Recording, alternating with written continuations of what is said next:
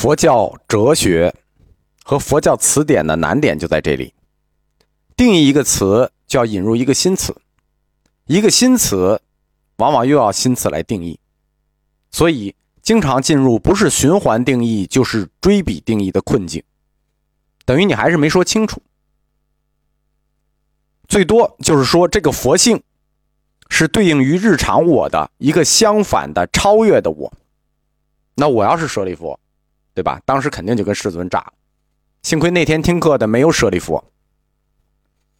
听完世尊宣说，狮子吼菩萨就发问了。在《大般涅盘经·狮子吼菩萨品》中，狮子吼菩萨当时直接就怼了：“瞿昙，先于处处经中说诸众生悉无有我。”瞿昙是世尊的姓一般译作乔达摩。有的时候我们也会做佛的代称，狮子吼菩萨直接就说瞿昙不拉不拉不拉不拉，那直接叫世尊，就不太尊重啊。吴老师也不叫了，直接改叫老吴。你不是在处处经中都说众生无我来的吗？怎么又冒出一个我来？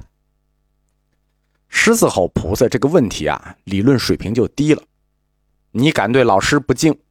老师就要给你个厉害的，这句话等于给世尊递了一个批评他的台阶儿。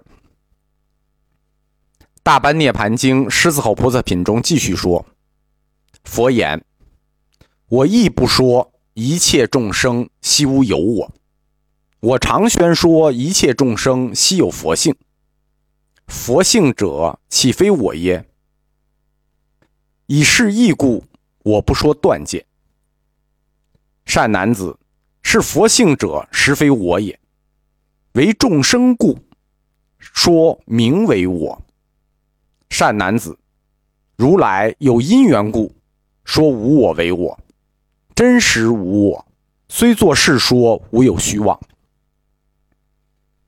有因缘故，说我为无我，而实有我；为世界故，虽说无我，而无虚妄。佛性无我，如来说我以其常故；如来是我而说无我，得自在故。这一段教理性就比较强了啊，有兴趣的可以听一下。我们白话说它的意思：佛说，我为了众生能明白，我才把佛性说成我。我给众生说的无我，才是真我。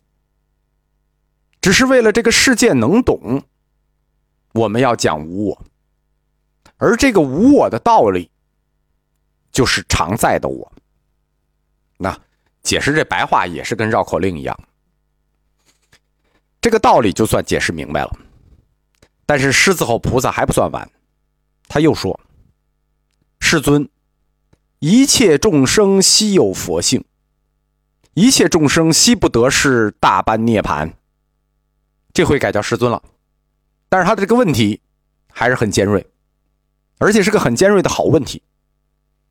既然一切众生都有佛性，那怎么众生就不都能成佛呢？对吧？既然都有佛性，就都成佛好了。这个问题不光师子吼菩萨想问，恐怕众生都想问问。佛言：“善哉，善哉！”那佛经中凡是世尊说“善哉，善哉”。问的好，问的好，那你放心，就是准备了大段的东西要给你了。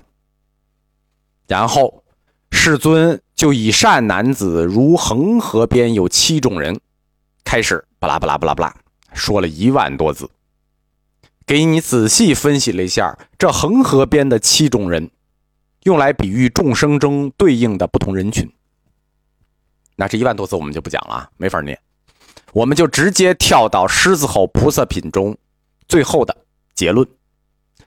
这是一段非常非常精彩的排比句，就是讲什么是佛性。佛陀直接把佛性和大乘佛教的终极精神给捆绑在一起了。他连续说了三段话。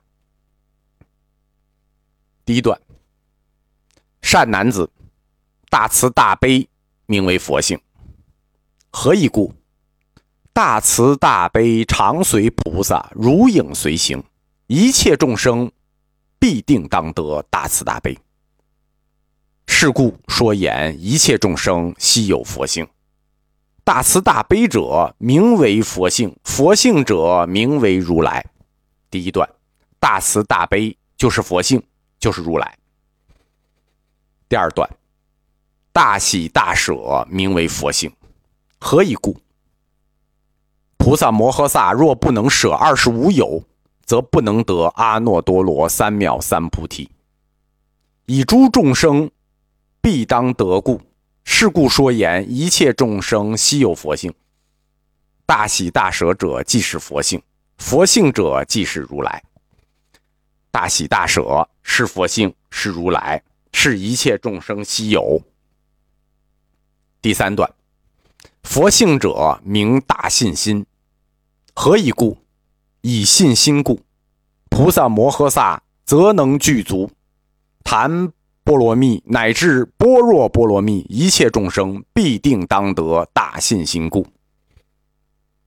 懂了吧？一切众生悉有佛性这个命题的结论，在大乘佛教的终点等着你。大慈大悲者，即是佛性。大喜大舍者即是佛性，大信心者即是佛性，一切众生皆有佛性，这就是大乘佛教的终极精神。以大心心故，以大信心故，得大无畏，慈悲喜舍，你就能得大自在，你就是如来。佛教从宇宙观再次落回了人本主义，精彩，精彩，叹为观止。为师尊鼓掌。一切众生悉有佛性，这个教理命题直指大乘的终极精神，它的革命性、震撼性，世尊自己也想到了。我们说，它指的是大乘佛教的终极精神，那。小乘和辟支肯定就是不懂喽。